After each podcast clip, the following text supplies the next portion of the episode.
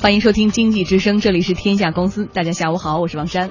倾听全球，且听我说。我们先到德国去看一下，来不，张哦。嗯，现在是柏林时间上午的十点三十二分，在八月会有一场电子竞技联盟的职业比赛在德国举行。但到时候大家可能会看到比较奇怪的场景，就是这些电子竞技的选手，虽然他们不需要太多的运动，只需要在这个电脑前面把弄弄手指哈，然后打一打这个游戏里面的枪啊什么的。但是他们也需要检验尿样，看看他们有没有服用禁药。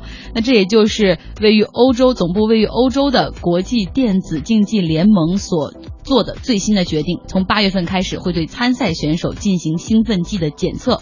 那未来他们就要像足球啊、田径啊、自行车类型的运动员一样，要接受尿检了。就是脑力运动员就跟体力运动员哈也是一样的这个标准哈。对，但是大家很奇怪啊，因为能够理解说普通的比如运动就是体力运动的这些，比如说你骑自行车啊，如果你吃点兴奋剂，比如说类固醇，能够帮你增强体力，对，然后你可以不觉得累，然后耐。力会特别强，然后骑起来会一直保持一个很高速的运动。然后呢，这个电子竞技运动场，大家会想说他们怎么吃呢？吃的又是什么药呢？因为选手们就是在电脑前动动手指啊。其实他们吃的呢是一种治疗儿童多动症和注意力缺失的药物 Adero，。那上周呢，一名电子竞技的冠军选手，他承认曾经在波兰举行的反恐反恐精英，也就是 CS 的电子竞技大赛中服用了这种药物 Adero。那。这次大赛呢，他还说他因为吃了药，最后得了冠军，而且拿到了两百五十万美元的一个奖金。不过，这个欧洲的国际电子竞技联盟的主席表示说，目前还不知道这种药物对于提高选手们的成绩有多少作用，所以暂时先不对这个选手做出处罚了。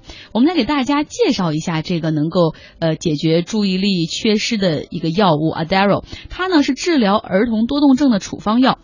能够有效的控制中枢神经，那在美国呢已经被吹捧成了一种神药，明星们吃它说能减肥，说它能够抑制食欲，而且又能让你保持清醒。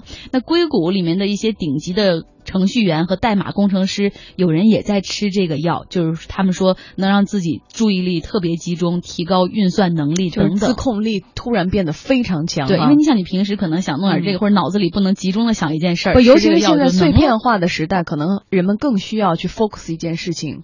然后通过这个药物能够去 focus 以后，大家就会容易依赖。嗯，然后这个药确实有依赖性。我看这个电影电呃，现在有一个美剧叫《硅谷》嘛，里面有一个超神的一个天才少年是做 code 就做代码的，然后他就承诺两天之内能够把这个网站的框架给搭出来，然后结果他后来一直都没有状态。别人说为什么？他说我这药吃完了，我就没状态了。